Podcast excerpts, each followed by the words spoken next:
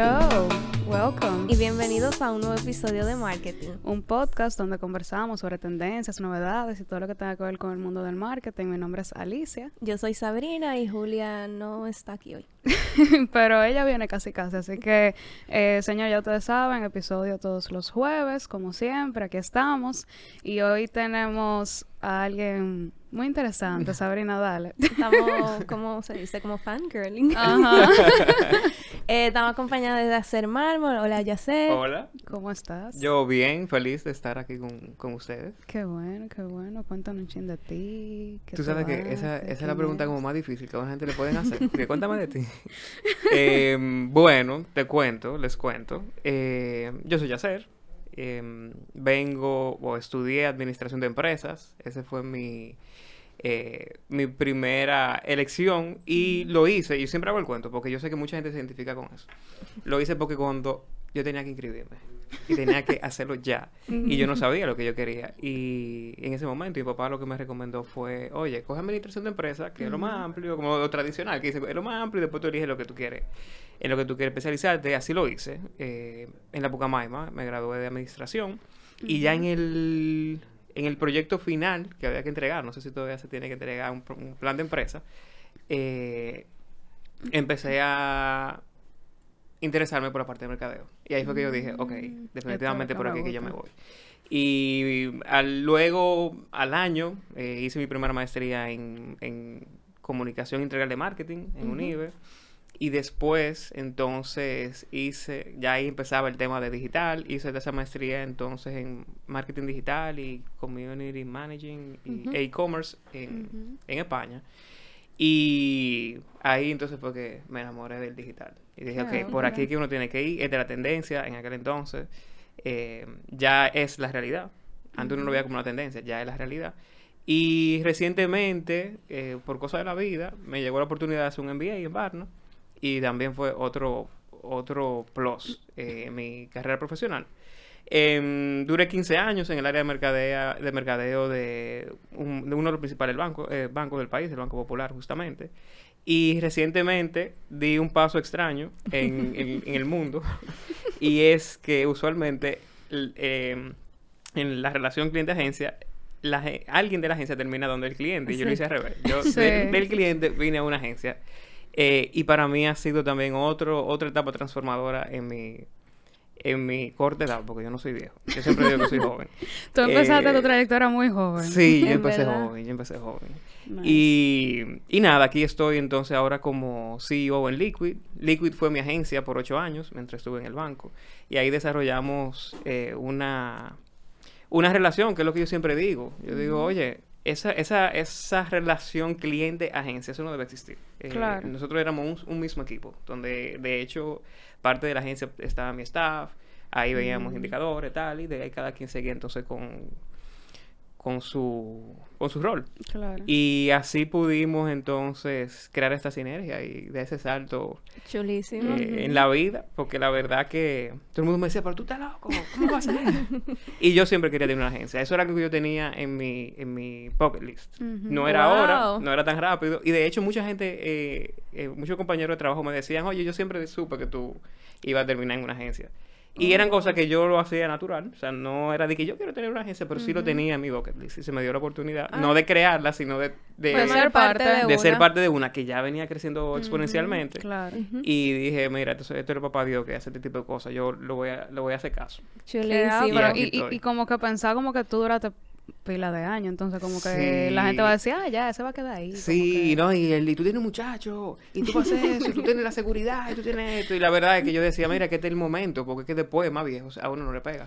Aunque yo siempre digo que, la, Tal vez sí, pero yo siento como que mientras uno se pone más viejo, como que uno le da más miedo a hacer cosas, puede ser. Y no te niego que me dio mucho miedo, o sea, me dio mucho miedo, pero yo era, yo dije, mira, lo más que pueda pasar es que tenga que volver a emplearme, o sea, si no funcionase.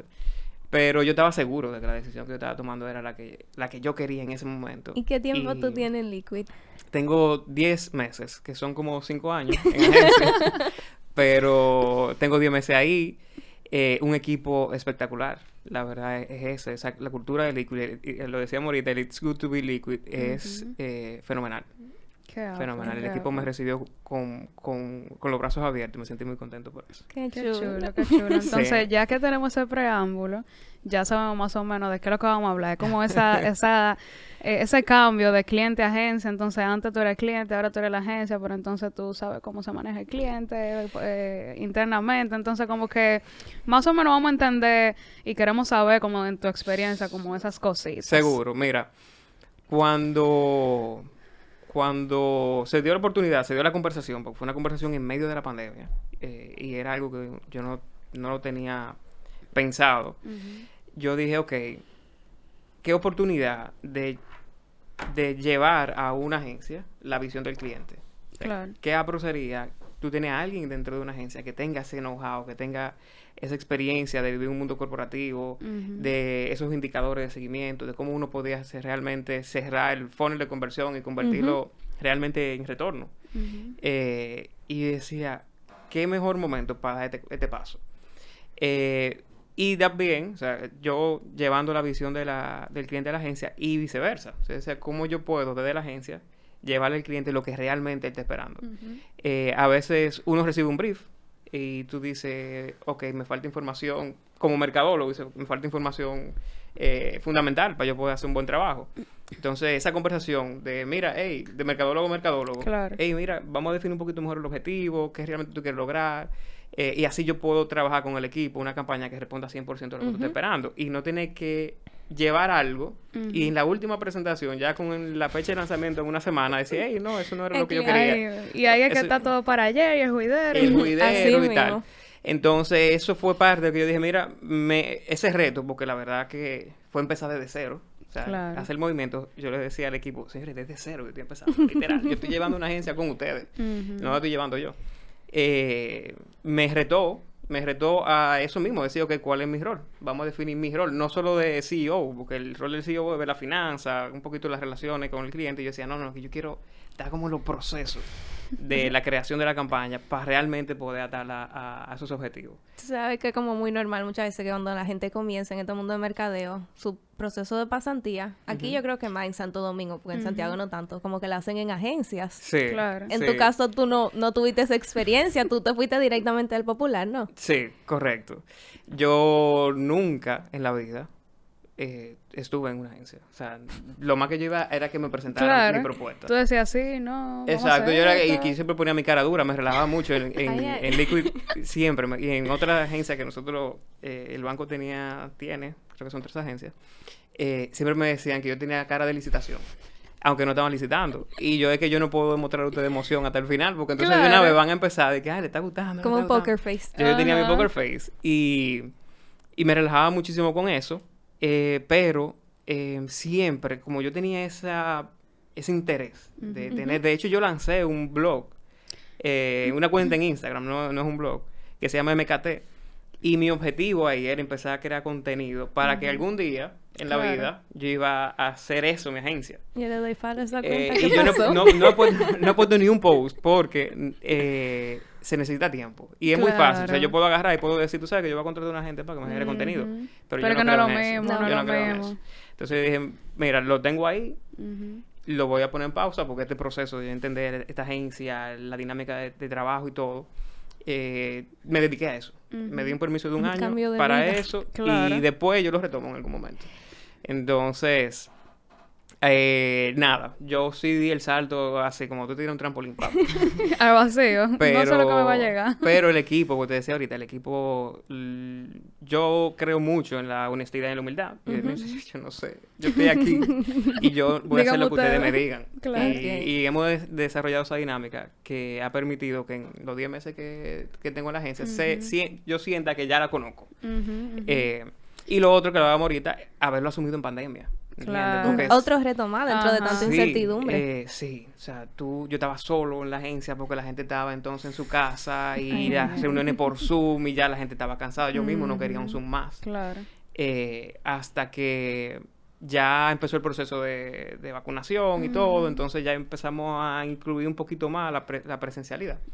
Eh, y ya ahí, entonces sí pudimos crear esa conexión. Conexión. Porque la verdad es que a través de un Zoom, tú, No. me- por más que lo digan, No yo... es lo mismo. Es muy frío todo. Todo. Hasta los chistes. Tú dices un chiste y tienes que esperar como dos segundos para que fulano lo Eh, entienda o alguien no lo, enten- no O- le escuchó. O se cortó y la- en, la, la en conversación se, hubo un lag y no se entendió y tuve que repetirlo otra vez, ya no, no No hace sentido.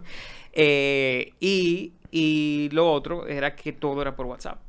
Yo te voy a decir una cosa, para mí, yo tengo un lío en WhatsApp. Ustedes entran a mi WhatsApp, yo tengo conversaciones y yo le pido perdón a la gente. Cuando me llaman, de que te escribí por WhatsApp hace una semana y yo, mira, excúsame, que es que yo no, yo a mí no me gustaba hablar por WhatsApp. Y ahora, al venir para este lado, todo por WhatsApp. Bueno. Y tú entras, y yo tengo como 150 Ajá. conversaciones sin leer. Y entonces eh, yo le, le escribí, tú sabes que yo soy súper freco. Y yo le escribí a WhatsApp eh, a las recomendaciones. Y yo, ustedes tienen que tener un filtro de on-read. Entonces tú le das on-read y te pone como la que tú no la has ido arriba. Ajá. Porque que- como el Outlook, claro. que tú lo pones Ajá. o Gmail. Porque se te van. Es verdad. Entonces, el- la, dinámica de, del día a día de una agencia se usa mucho WhatsApp. O sea, en, Liquid nosotros trabajamos por, por squads, eh, por grupos, eh, bajo la metodología ágil. Entonces, cada squad tiene un grupo.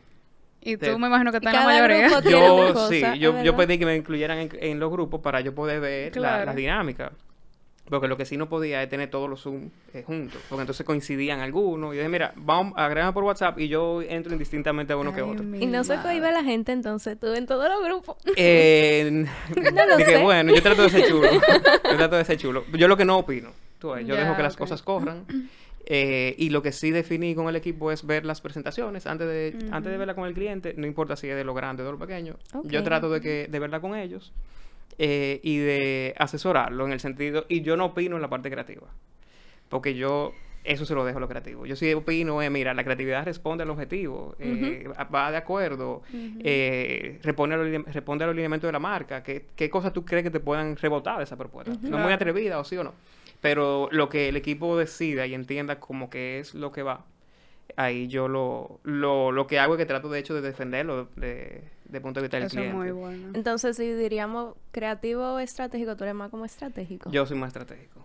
Sí. Nice. Aunque yo le digo a- a- al equipo de creatividad, eh, señores, yo, a mí me encantaría formar parte del proceso, porque yo necesito entender cómo que... O sea, yo, yo me imaginaba antes, sentaba, la gente sentada como tirando ideas, un brainstorming, que es lo que usualmente uno hace, pero eso va como más allá. O sea, Sí, sí. Ese trasfondo, yo, le, yo siempre le digo al equipo de creatividad, y me encantaría que ahora que los brainstorming y, y otros, y otras herramientas de, de, de ideas, de diseño de ideas, de pensamiento de ideas, que vamos, se van a implementar en físico, entonces yo ahí sí le dije, yo quiero estar en todos los procesos de concepción de las ideas para yo entender y aprender. ápero. Y a mí me encanta eso. Eso de la agencia lo que más me gusta es eso.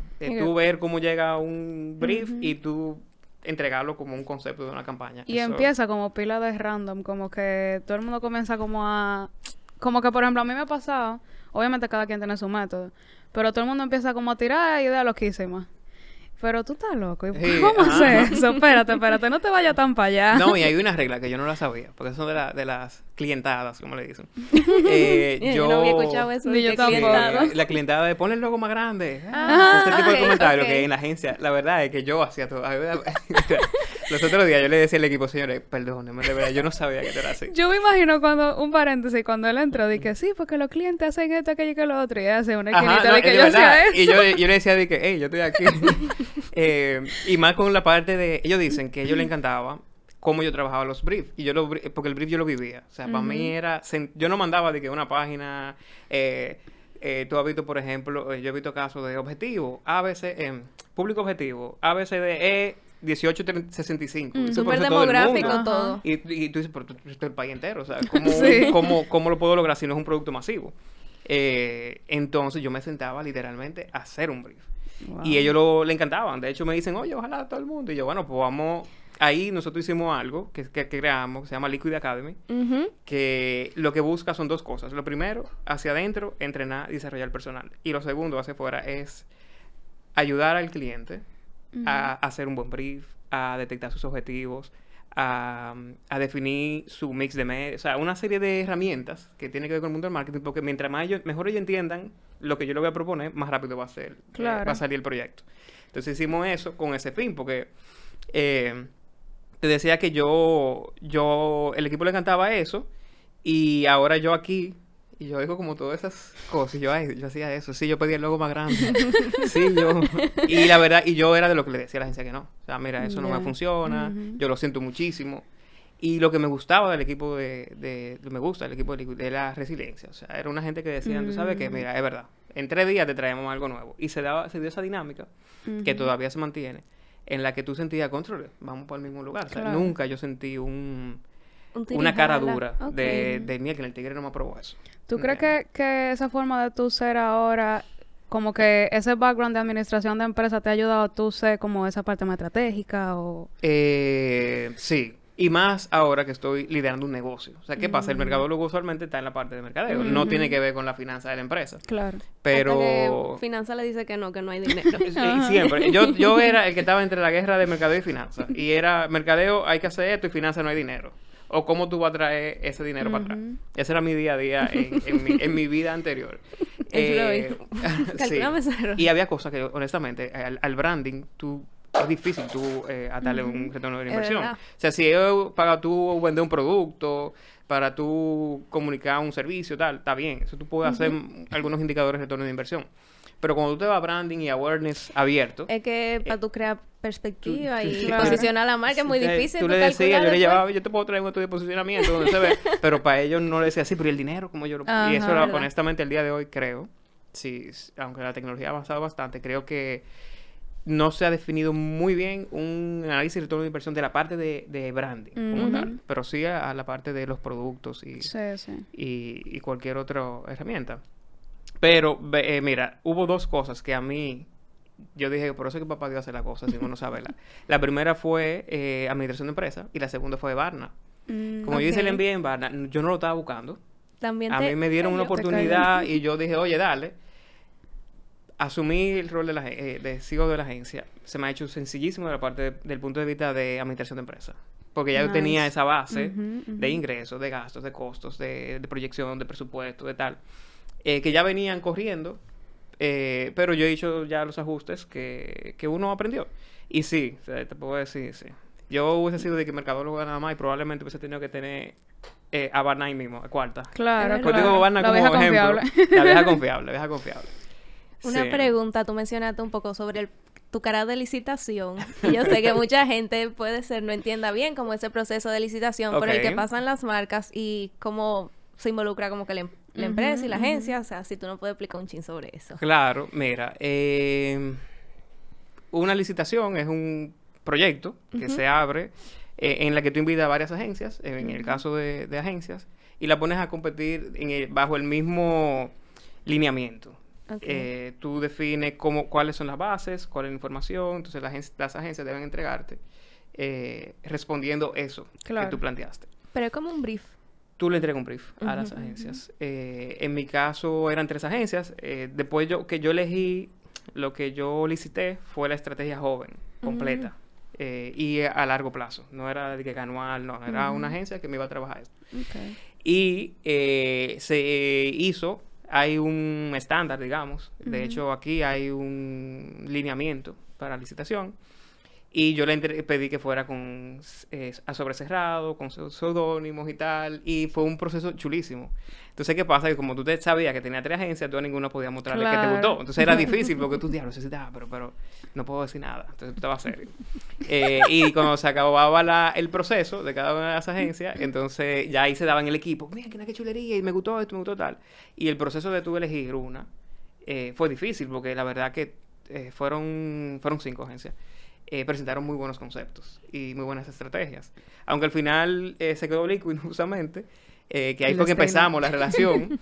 eh, yo, mi cara de licitación era, era esa, era como que, mira, que el tigre ni se rió, él no dijo nada. Eh, entonces me escribían que eso no se podía, eh, tú- no te pueden escribir y que mira cómo no fue. Y Ah, yo, yo muy serio, sí, y yo muy serio, no, el día tal se va a entregar la... Porque yo quería Ah, hacerlo entonces- realmente como se hace una Claro, claro. Funciona que se entregan, cada, cada agencia viene y te presenta. Eh, sí. y tú ah, sabes qué agencia es cuál. No, es como de forma anónima, ¿no? No, yo en este caso era, nosotros lo hicimos al revés. Eh, yo sabía las agencias porque para- era el proceso eh, en, el, en el banco, aquella vez tenía que saberse quién iba a participar, Mm, tenía que haber un proceso previo de depuración como suplidor, había una serie de cosas. Pero eh, lo que lo que definimos en ese momento fue, yo le voy a entregar el brief. Na- lo que no sabían entre ellos quiénes estaban participando. Hay veces, hay Ah, licitaciones que se sabe. Al final, Pero en nuestro país es un patio. Eso iba a Y decir. se fueron Tú más o menos sabes qué agencia están Claro. compitiendo contigo. Sí, pero por ejemplo, a mí me pasó, yo tuve una experiencia hace poco en el que eh, era una licitación y era una tras de otra, era presencial y nos encontramos casi que todito. Ejemplo, yo lo hice al revés, yo lo puse en días diferentes Ah, para que no se enteraran. Sí, era como, eh, fue chulo, fue chulo. Entonces me- de ahí viene mi cara de licitación, que todavía a mí me relajan y me dicen que cuando me están presentando presupuesto o algo, de que yo la tengo, y quita la cara de licitación. Y yo, eh, señores, no puedo, no puedo omitirlo. Eh, pero ese proceso fue muy chulo. Y, y yo siempre he creído, y todavía lo sostengo, de que son procesos interesantes para el mercadólogo, para las marcas, pero que deben ser justos. Eh. Todo el mundo con el mismo nivel de información, todo el mundo con las mismas fechas, eh, y con las y con las em, información, fecha y la oportunidad de presentación, porque es muy difícil tú recibir un sobre con un CD eh, y tú mismo ves la presentación. La parte, te- el- creativo tiene un rol Sí. en las presentaciones que es decisor. Si yo siempre le digo a mi equipo creativo, si tú no estás convencido, no la presentes. Porque que a mí mismo, cuando me presentaban, yo creo que había veces que yo veía que, que tenía oportunidad la, la, la, la estrategia como tal. Pero, pero no me lo- terminaba de convencer. No, no, al contrario, me la vendía el creativo Ah, con una seguridad que yo decía, men, es que si el tigre me está vendiendo Yo así, es porque va a funcionar. Te pintan el, paisaje, Sí, no, los y- pero era por- como la seguridad, ¿tú entiendes? Y yo les digo, si ustedes no están seguros y convencidos, no presenten. Porque que se- desde que tú ves el tambaleo, Claro. tú dices, ay, no. Y el- y, y te ha tocado como ya está en una licitación, pero como agencia ahora. Sí, sí, sí, eso, señor, eso, eso es... Una un-. Se suda. Sí, se suda. Eh, yo ahora digo contra, le decía que yo era. Eh, eh, y el intensidad. O sea, como una, como una, es una competencia. Entonces, Ay, eh, se pone, tú eliges, usualmente se eligen los mejores talentos, o gente que te dispuesta a amanecer. Y entonces yo lo que digo es, señores, no es lo mismo pedir que que te pidan. Yo era el que pedía antes, Ah, ahora a mí que me ahora. piden.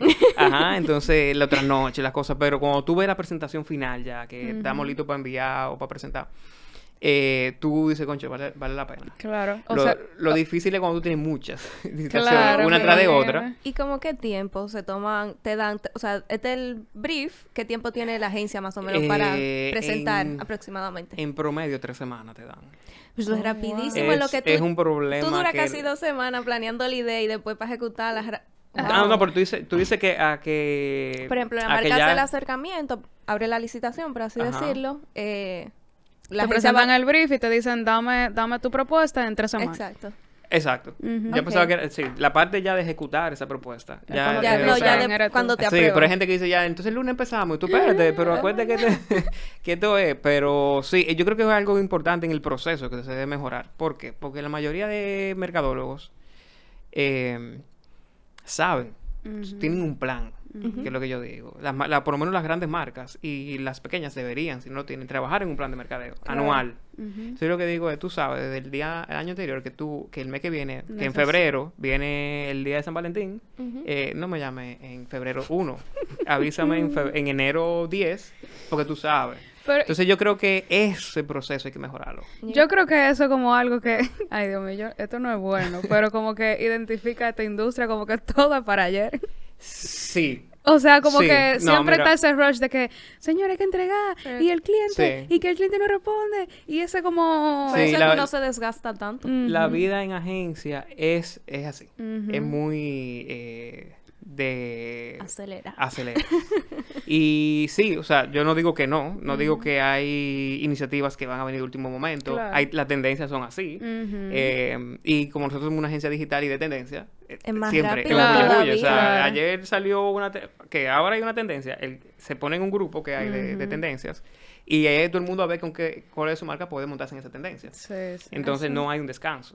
Antes no, antes yo, dígame, yo a las 7, si no había nada, ¿verdad? Eh, yo cerraba mi computadora del otro día. Ahora yo no puedo conectarme de un iPad a un celular. O sea, que se puede decir que, que tu perspectiva cambió cuando tú, tú entraste a agencia, tú deciste, diache, esto es así. Completamente. Y de hecho, algo que yo quisiera eh, ayudar a que pase, no solo en Liquid, ojalá yo poder aportar a toda la industria, es lograr ese equilibrio vida-trabajo. en una agencia. Mm. Eh, yo sé que hay personas que trabajan mejor de noche, yo trabajo mejor de madrugada, yo prefiero acostarme a las 9 y levantarme a las 4, hay gente que prefiere dormirse a las 4 y levantarse a las Claro. 9. Eh, pero este, yo creo mucho en el balance de trabajo y sé de agencias internacionales, porque yo, te- yo siempre he coqueteado mucho con esa idea de agencia, que lo han logrado. Eh, pero hay una parte importante de- del otro, o sea, del lado del cliente, de, de- de la planificación, de... Por eso es que yo siempre he dicho, o sea, para mí lo ideal sería una relación eh, de equipo cliente-agencia de un año. O sea, yo conocer tu plan completo por un año, porque así yo, yo, tú te olvidas de eso. Eso es lo que yo hacía en, eh, eh, en mi vida anterior. Eh, yo, mi agencia era por, fija un año. Entonces ya ellos sabían desde Nice. principio de año cuál era mi plan. Había una parte, claro, como te digo, de, de- le llamábamos eh, tendencias, no, no imprevisto, tendencias, en la que parte del, del trabajo era montar una tendencia. Pero ya ellos sabían las, la- eh, las promociones, ya sabían las estacionalidades, ya sabían mi plan, ya sabían mi presupuesto, que es un, algo que hay que trabajar Claro. también. Porque lo- te llegan los briefs, presupuesto no disponible. Ay, Entonces, mi madre. eh, eh, es, difícil, y, y lo ha- hago la crítica para que sea constructiva, es difícil para una agencia tú no tener un, un Un presupuesto. presupuesto. Porque entonces, how far can I go? Claro. Entonces te va tan lejos que cuando tú llegas a presentar, tú dices, ah, pero te fuiste, en- te fuiste, ¿y qué Te fue? fuiste en una. Eh, o hámelo con tanto. Entonces, es difícil. Claro. Y yo creo que es algo que se puede ir construyendo, porque igual, toda marca tiene un presupuesto y ese presupuesto está ahí. Eh, ¿Tú has visto el meme de, de que presupuesto? No, eh, la idea versus el presupuesto. Y de que algo de que totalmente diferente. Ay. Pero, ¿tú crees que de ahora en adelante como que el mundo digital en el marketing vaya como a dar un cambio? O sea, ¿cómo tú lo ves de aquí, qué sé yo, a cinco Mira, años? yo creo 100% en estrategias digitales. 100%, Ok. porque yo lideré una por ocho años. Y yo, un- ustedes nunca vieron un anuncio de ese producto, que de hecho lo puedo decir que es la tarjeta de crédito Orbit. Nunca lo vieron en un medio que no fuera digital. Y yo le aseguro a ustedes que su papá nunca vieron un anuncio de eso, tampoco. No, no le- Porque- mi papá no le entiende. Yo No. explicándole, mira que la, la tarjeta tiene con estas ofertas y él dice, "Mm". No, ¿y sabes por qué? Porque la publicidad digital te permite la segmentación. Entonces, una segmentación, digamos que es real, porque tú puedes poner también que tú naciste en otro año que no es tu año. Claro. Eh, pero eh, ese era un reto importantísimo que había con ese producto de cómo yo puedo hablarle a mi público objetivo sin que los adultos se sientan eh, Rechazado. eh, no rechazados, sino invadidos. Porque como era una Mm, forma de ya, comunicación ya. completamente distinta Claro. a la que la, el- la mayoría de los clientes estaban acostumbrados, entonces lo segmentamos 100%. Y nosotros teníamos atado todo, o sea, venta de productos, eh, a objetivos reales, cantidad de aprobados, declinados, lo declinado, entonces, ok, hagamos lookalikes con estos declinados porque en teoría el que se parece en comportamiento a este me va a declinar también, pues entonces hagamos lookalikes ahora con estos que se aprobaron porque... eh, tremenda la- segmentación. te lo permite, eso tú en otro medio no lo puedes hacer. No. Eh, y es verdad, eh, es verdad eh, que la publicidad digital versus los medios tradicionales es más, yo no quiero llamarle barata, es más, más, más eficiente. Pero, eh, y eso es algo también que a la vez se convierte en un enemigo. ¿Por qué? Porque mientras menos inversión tú le pongas a alcance o a medios en digital, menos va a ser tu, justamente tu alcance. Ya, claro. Entonces tú ves que te dicen, no, digital es más barato. Y yo, sí, eh, es más barato. Pero acuérdate que mientras menos tú inviertas, menos llega Claro, tu mensaje. claro. Es el mismo concepto del medio, del medio masivo. Eh, pero yo creo, y estoy, bueno, yo creo no, estoy convencido de que después de la pandemia, porque antes, o sea, siempre tú oyes, digital es importante, digital es importante, tú- tú yo lo veía en, la- en las principales peñas eh, de, merca- de mercadólogo, que hay como un par de peñas que yo pertenecía. Eh, sí, pero y veían lo digital como lejos, como sí, o tanto, o un Como si fuera como, opcional. como si fuera opcional. eh, pero ahora no, ya no. O sea, tú ves ya los presupuestos, las estrategias digitales, cómo han crecido versus otros medios. Claro. Eh, y cómo, de hecho, hasta en el mismo mix, tú ves que, bueno, la mayoría de, de la inversión se va en medios tradicionales por el costo, pero como ya están logrando un equilibrio, ok, si voy a invertir tanto aquí, también lo voy a hacer en digital. Y no se ve como un, ponlo porque que está. Si no, no, señores, yo creo en Es eso y hay que hacerlo. Sí. O sea, que podemos ver más marca adentrándose de lleno. Seguro, seguro, seguro. Y de hecho las principales marcas ya tienen sus estrategias digitales. Eh, y las pequeñas, eh, o las, los negocios pequeños, pymes, nuevos negocios y tal, emprendedores, tú ves que son 100% digital. Sí, es que es más fácil para tú comenzar. Ya lo sé. Sí, o sea que, por eso te decía al principio del, del, del podcast, eh, antes se veía digital como, como lo que viene, pero ya es la realidad. Claro, claro. Está aquí. Y el que no está ahí, no, no. No, y va, y va a ser algo que ya se quedó y va a Sí, seguir. eso va a seguir creciendo. Yo creo que hay otros medios. Yo, yo no digo que los otros medios se vayan a morir, o sea, van a existir. No. Y más en países como nosotros, donde todavía el acceso al Internet es un tema, donde. eh, eh, por, por la composición socioeconómica. O sea, la realidad es que hay medios que se van a subsistir. Claro. Eh, pero mm, yo creo que cada vez más eh, los presupuestos para eh, las estrategias digitales, olvidemos la parte de presupuesto, las estrategias digitales van a estar cada vez más eh, impregnadas en, el- en las estrategias de negocio de cualquier empresa. Para nosotros hace un par de semanas grabamos un episodio sobre el contenido y cómo todo ese contenido en medio tradicional ahora mismo está siendo movido para digital también. sí. O sea, que nadie se quiere quedar atrás. No, y de hecho, yo siempre he dicho eh, que eso es, o sea, no lo veamos como competencia, sino como un complemento. Eso es algo que yo trato siempre de decir. Y en los medios masivos, tú puedes incluir eh, tácticas que, te, que terminen en digital. Claro. O sea, tú- yo no sé si ustedes han visto en anuncios fuera, le ponen hasta QR codes en televisión y tú lo escaneas y ya, tú, ya es una métrica más que tú tienes para Y digital. en la misma valla. En las vallas también. También me parece chulísimo. Por ejemplo, nosotros hicimos una vez eso. Yo quería ver eh, cómo se comportaba el público eh, objetivo eh, en vallas, en, en interior, en exterior, perdón. Y le pusimos código QR o direcciones URL únicas. Entonces ya, yo, bueno, tanta gente entró de esta valla, tanta gente, y por ahí ya tú uno iba puedes medir entendiendo. incluso que valla tiene mayor visibilidad. O después de yo decidí, mira, la valla no lo son. Eh, incluimos cine. Y en el cine se puso un URL único. También yo veía la cantidad de gente que me entraba de, de una pantalla de cine donde, con- en, en- y el bumper ah, tenía como 18 segundos. O sea que la gente estaba ahí entrando rápido. Rapidísimo. Entonces ahí uno, yo fui conociendo, el equipo fue conociendo, no solo yo, dónde funcionaban mejor las estrategias.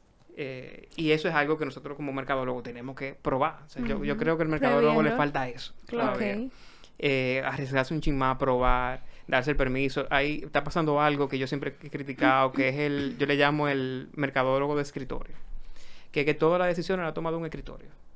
Se-. Se, se pierde lo básico, se pierde lo de tú hablar con tu gente, tú Claro, escuchar lo que están diciendo en la calle, tú ir a los focus group, tú Ujú. ir y preguntar directamente. Yo me acuerdo una vez, yo tenía un amigo que, tra- que trabaja en una eh, empresa de consumo masivo, retail, y él quería entender por qué la gente elige una marca versus otra, pero no, te- no, no era, él no era el de la marca, ¿tú entiendes? Sino que él tenía a disposición la, ¿cómo se llama esto? Los anaqueles. Y él iba y le preguntaba a la gente. Y se- él como que iba a comprar él. Y él, ¿por qué tú cogiste esa leche? Ah, por esto. dije dije el producto. Ah, por esto, esto y esto. Eh, y él mismo levantó insight. Él no tenía que ver con eso. Y fue Claro. donde ese cliente, mira, yo hice esto rápido y me salió esto. Entonces ellos cuando recibieron esa información hicieron un estudio. Y de hecho hicieron unos cambios chulísimos en, en, en la parte de branding y todo.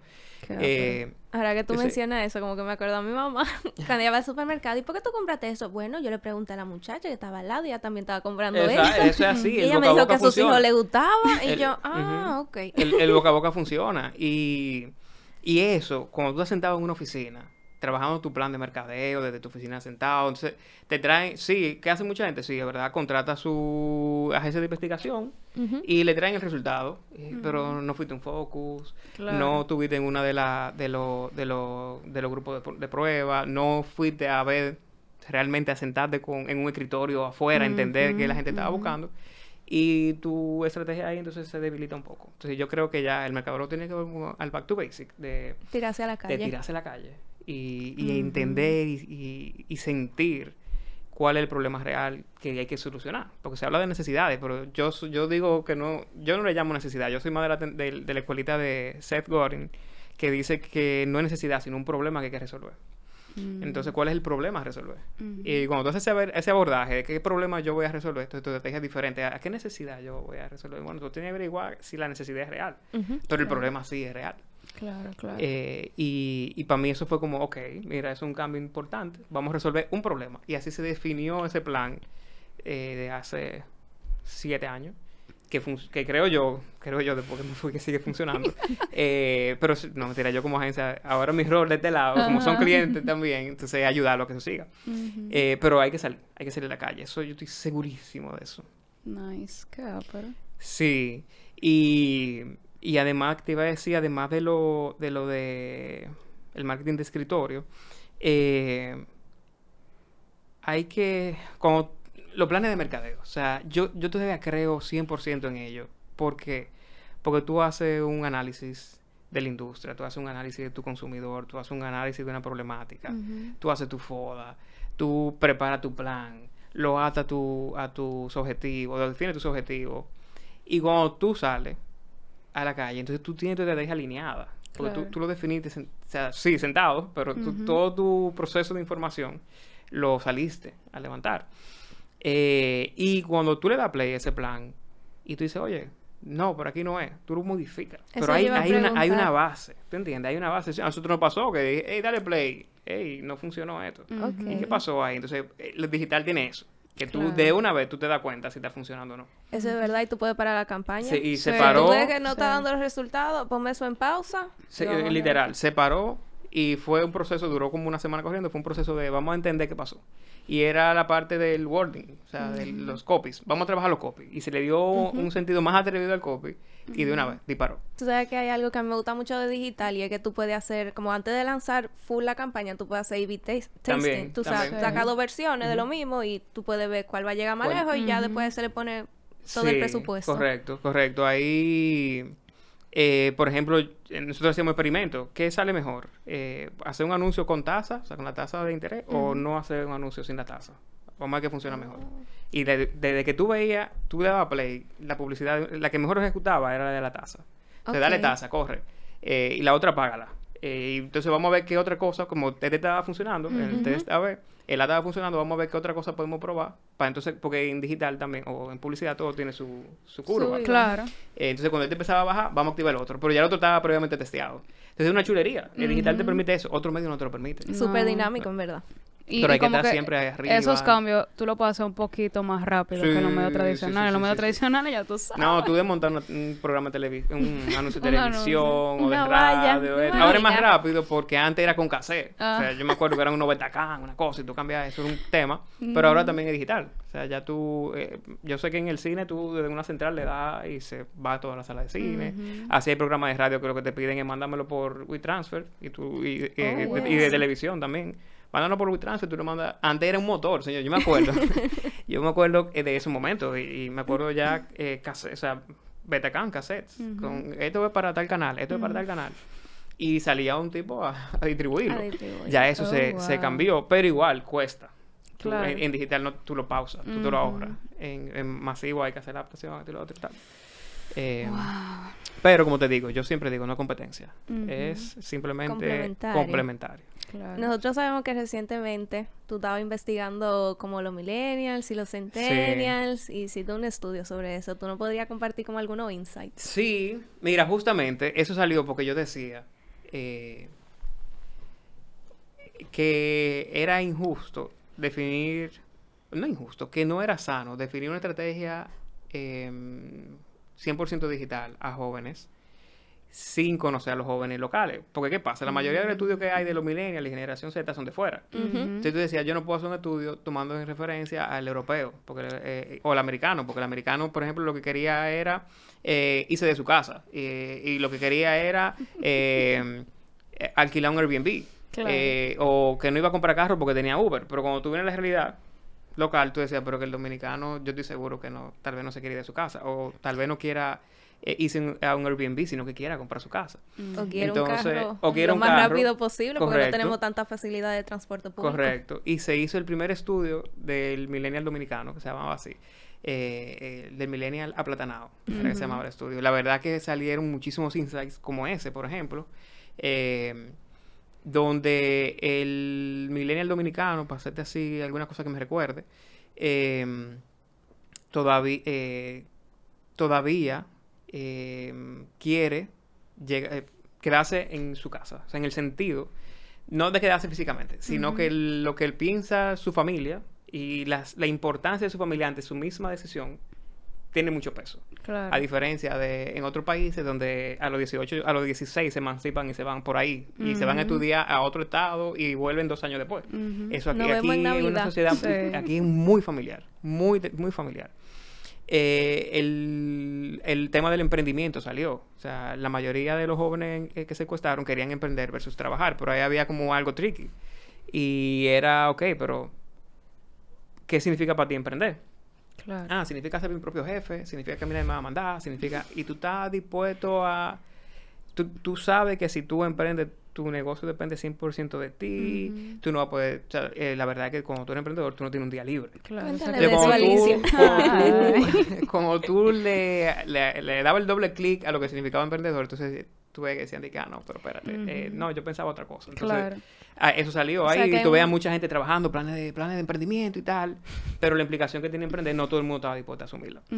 eh, salió... Realidad vis expectativas. sí salió también eh, la importancia del estudio para esta generación, de prepararse, la, generación más preparada, eh, la que también quería lograr ese equilibrio vida-trabajo. Eso salió muy marcado. Eh, había un... Había algo que nosotros queríamos medir y era que en ese momento había muchos jóvenes, eso se hizo hace como 5 o 6 años, que querían, tú se quieren ir fuera, estudiar fuera, y tú decías, oye, pues se va a ir todo el mundo. Ya queda vacía. Cuando empezamos a averiguar, no, o sea, no, lo decían, pero la realidad es no, yo me quiero quedar porque yo quiero aportar a mi país. Y eso me gustó muchísimo mm. porque tú decías, hay gente que quiere realmente que esto cambie como sociedad. Eh, salieron con valores, eh, con valores tradicionales, tradicionalmente me refiero a la parte de la ética, la parte de la responsabilidad, la parte de ser socialmente responsable, salieron altísimos también. Y eso me, me, sentía, me hacía sentir orgulloso porque tú, decías, contra, gente buena que quiere echar para adelante. Eh, mientras que por otro lado. Que la juventud está perdida, no estamos perdidos. No, El por lo menos en República Dominicana no. Sí, te lo puedo asegurar. Sí, como en toda sociedad, hay sus. Claro, Pero aquí lo que salió de ahí, se, se, entrevistaron 800 y pico, fue un estudio grande. Eh, creo que fueron 800 y pico jóvenes, 140 jóvenes. Y salieron indicadores altísimos. Y eso era bueno. Eh, y de ahí salieron muchísima información. Si lo pasa es que ahora no, la tengo en mente. Pero de mucha esperanza. de mucha esperanza y, que quieren hacer la cosa bien, quieren prepararse, quieren eh, seguir sus valores familiares, tener... Ah, bueno, eso era otra. Eh, tener hijos. Oh, wow. Muchos querían su, tener su matrimonio y tener hijos. Eh, lo que sí se evidenció que no tan joven. Los papás de nosotros no tuvieron a los 22, a los 23. Esta generación lo quiere ya 30, 32, por ahí. O sea que sí se evidenció que, se ha movido, se ha desplazado eso, pero no porque sí, sino porque se quieren preparar. Antes los papás de nosotros se preparaban con nosotros. O sea, tú tienes a tu papá con una maestría, una cosa. Eh, esta gente no. Eh, no esta gente, nosotros no. eh, nosotros lo, lo, hemos pospuesto para hacer maestrías, para tener un trabajo estable, para esto, y después yo doy el paso. Y eso estuvo súper bien. Después salió el tema de la casa. El joven sí quiere tener su casa propia, no quiere vivir claro. Salió el tema del carro, porque no tenemos la realidad del transporte público, eh, de un transporte público eh, interesante, vamos a llamarlo, eh, que sí han venido haciendo cambios, pero como quiera, falta estamos, Estamos caminando para eso. Sí, y cada vez más, por ejemplo, en la agencia hay muchos que usan Uber. Eh, y bueno, hay que conseguir parqueo. Sí. a veces yo lo yo soy la primera que lo pienso. a ver, si yo no si yo voy a salir no hay parqueo seguro o alguien que me busque. Y, y relaja mucho. Dice que es mejor que yo tener mi chofer. Y tú dices, tú tienes un chofer, no el Uber. Y yo, ah, mira, es verdad.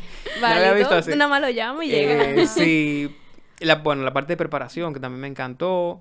Eh, como como debilidad. O, eh, porque no, no, no, no, todo salió como de que wow, pero como debilidad o como oportunidad de mejora, yo creo que el tema del factor económico, o sea, lograr mm. eh, ser económica, eh, financieramente dependiente con, mucha con mucha rapidez puede, puede, puede ser un error. O sea, yo creo que la cosa hay que llevarla poco a poco, porque entonces si tú quieres tener mucho en poco tiempo, entonces tú no necesariamente o te metes en una presión grandísima eh, y te ayuda a tomar decisiones erradas o te vas por el camino que no es el correcto, el más ético. Entonces yo creo que ahí hubo oportunidad. Pero después, a mí, honestamente, me, me sentí, yo le decía al equipo, yo me siento contento de ver tanta gente que quiere echar para adelante. Eh, ¿Y qué fue? ¿Como en encuesta, grupos vocales? Se, hicieron, se hicieron varias, varias eh, metodologías. Eh, estaba la de grupos focales, se hicieron tríadas, eh, se seleccionaron. Yo me acuerdo que yo fui a, varias, pero como incógnito, como parte de la, de la firma que estaba levantando la información. Entonces la tríada era, yo quiero que tú vengas con tus mejores amigos y vamos a tener una conversación. Okay. Ah, me salieron cosas chulísimas. Mira, te voy a decir ahora rápido, para que no me maten después. No, tranquilo. Eh, nosotros queríamos entender el fenómeno de las redes sociales. Y salieron de las tríadas. O sea, ¿por qué tú usas Instagram? ¿Por qué tú usas Facebook? Te daba Snapchat de moda en ese momento, LinkedIn y Tinder. Entonces, que parte de la dinámica era, déjame ver tu celular.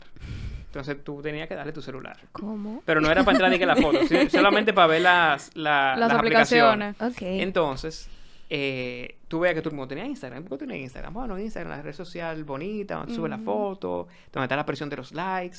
¿Cómo que presión de los likes? ahí salía de que, bueno, yo subo una foto y te decían estadísticas, o decían gente random. Eh, mira, yo en promedio tengo 50 likes. En ese momento 50 likes eran muchos. Ahora casi que nada. Pero yo tenía 50 likes, 80 likes y yo decía, no, pero que esta foto eh, nada más me, me, hizo 20. Entonces yo la borraba le cambiaba el filtro y la subía y después veía, ah, tú ve, ahora sí la dejo. O sea, la presión por los likes es real en Instagram. Eso de verdad. Por eso Instagram, de hecho, estaba quitando los likes de estadísticas, pero estaba viviendo aquí. Entonces era como la red social bonita. Luego Facebook, y bueno, Facebook ya no, porque Facebook ahí están mi papá, mi mamá y mis tías, y cada vez que yo subo una foto, entonces mi, eh, hijo te amo, el también. de buenos días. Ajá, entonces dejar eh, Facebook se adultizó para, para ellos. Estaba Snapchat como la, la shady, donde yo puedo hacer las cosas que nadie, mami no sabe qué hacer, como lo, shady. Y luego venía LinkedIn. Eh, y tú, tú veías que el mundo tenía LinkedIn. Tú le preguntabas, ¿para qué tú lo tienes? No, yo no sé, yo lo tengo. pero yo no sé. y tú, ok. yo no lo actualizo. Ajá, no, estaban, pero estaban. Y la última que nadie dijo, pero todo el mundo tenía, era Tinder. Nadie dijo en ningún lugar. ¿Por qué existe ese tabú? por la, la sociedad, nosotros tradicionalistas y todo. Pero todo, o sea, la gran mayoría, yo no me acuerdo el número, ¿verdad? Yo nada más lo voy a buscar de estudio, creo que tengo para mandarle a ustedes el número de la cantidad de gente que tiene a Tinder, pero nunca lo dijo. Pero todo el que está en Tinder, imagino que se conoce, porque yo te veo, tú me ves, pero... Eh... No, pero no se dice. No, a mí lo que me da pique es cuando la gente dice, pero yo vi a fulanito en Tinder. Ajá, mi hermano, pero usted está ahí también. ¿Sabes cuál es el problema? Eh, porque tú lo viste por algo. Pero no, no, se dice como la, con la naturalidad de, la naturalidad de las otras. Y la última que salió como una red social de WhatsApp. Eh, ah, nosotros, eh, aquí se usa como una red social, literal. Y tú veías que la gente decía, por ejemplo, yo estoy en el grupo de trabajo eh, y yo soy otra gente. Ahora, yo estoy en el grupo de Church y yo soy otra gente. Claro. Estoy como las multifacetas del ser humano en cada red social. Es verdad. En cada grupo, perdón. Sí, de hecho, yo mismo. yo cuando estaba hablando en el grupo, cuando estaba mi jefe antes, era como, sí, buenos días. Pero en el grupo mío de trabajo era diferente, era chercha y chilería. Y, y así en cada uno. Eh, entonces, e, esa información ayudó a que los perfiles sociales que se definiera de, ese producto eh, respondieran a eso. O sea, que eso se utilizó con todo el tema de Orbit. Con todo. Con todo. Lo único que, eh, TikTok, eh, Snapchat, no, que TikTok a mí me encanta. De hecho, yo vivo metido ahí. Yo te iba a decir que sería muy chulo repetir el estudio y ve ahora qué es lo que dice la gente sobre TikTok. Sí, de, sí. Eso es una buena idea. Mi mamá lo va a proponer. eh, Yo quiero TikTok es un fenómeno, TikTok es un fenómeno, señores, que viene creciendo rapidísimo. Sí. Eh, y evidentemente, Facebook ya ha pasado, aunque sigue siendo la red social masiva eh, y la que más alcance tiene y más usuario tiene, pero TikTok ha venido creciendo muy rápido por el tipo de contenido que se hace. Facebook no se va al final del día porque que está unido con Instagram sí, y demás. de hecho a la hora de tu programa campañas eh, Exactamente, a través de ellos. a través de Facebook y ya ellos tienen también toda una funcionalidad en la que tú eliges un, checkbox y le dices mira muéstrale, el anuncio por donde el cliente vaya eh, el usuario realmente vaya a responder. Puede ser por Facebook puede ser por Instagram automático ahora que mencionamos eso tenemos que hablar de algo así aunque sea rapidito Señor, esta caída de Facebook, Instagram, WhatsApp, todo que se fue. Eso fue, eh, eso fue increíble. ¿Qué hicieron en la agencia ese día? Yo siento que a mí me gustó ese día, yo voy a confesar. Fue muy cool. Fue muy cool en el sí. Todo el mundo, ese fue el denominador común fue la paz. Pero estaba, fue muy chulo porque nosotros estábamos en la reunión de staff, eh, mm. que es presencial. Y estaba el equipo de creatividad, el equipo de cuentas, yo, recursos humanos, tecnología y no me acuerdo, no me acuerdo cuál, y finanzas. Eh, y tú sabes que el celular no, no para, o sea, eso prende, prende, prende, prende. Y yo, yo le apagué la notificación hace mucho tiempo porque me desconcentraba. Eh, pero alguien de la otra mes, de, de, como de frente, dijo, señores, pero WhatsApp se cayó. Y tuve que todo el mundo de una vez. Y yo con yo entro y tenía la notificación en cero. Claro. Y yo, mierda. y después Instagram y Facebook y todo el mundo como, mierda. El apocalipsis digital. Sí, sí, sí, sí, el tsunami digital. Porque...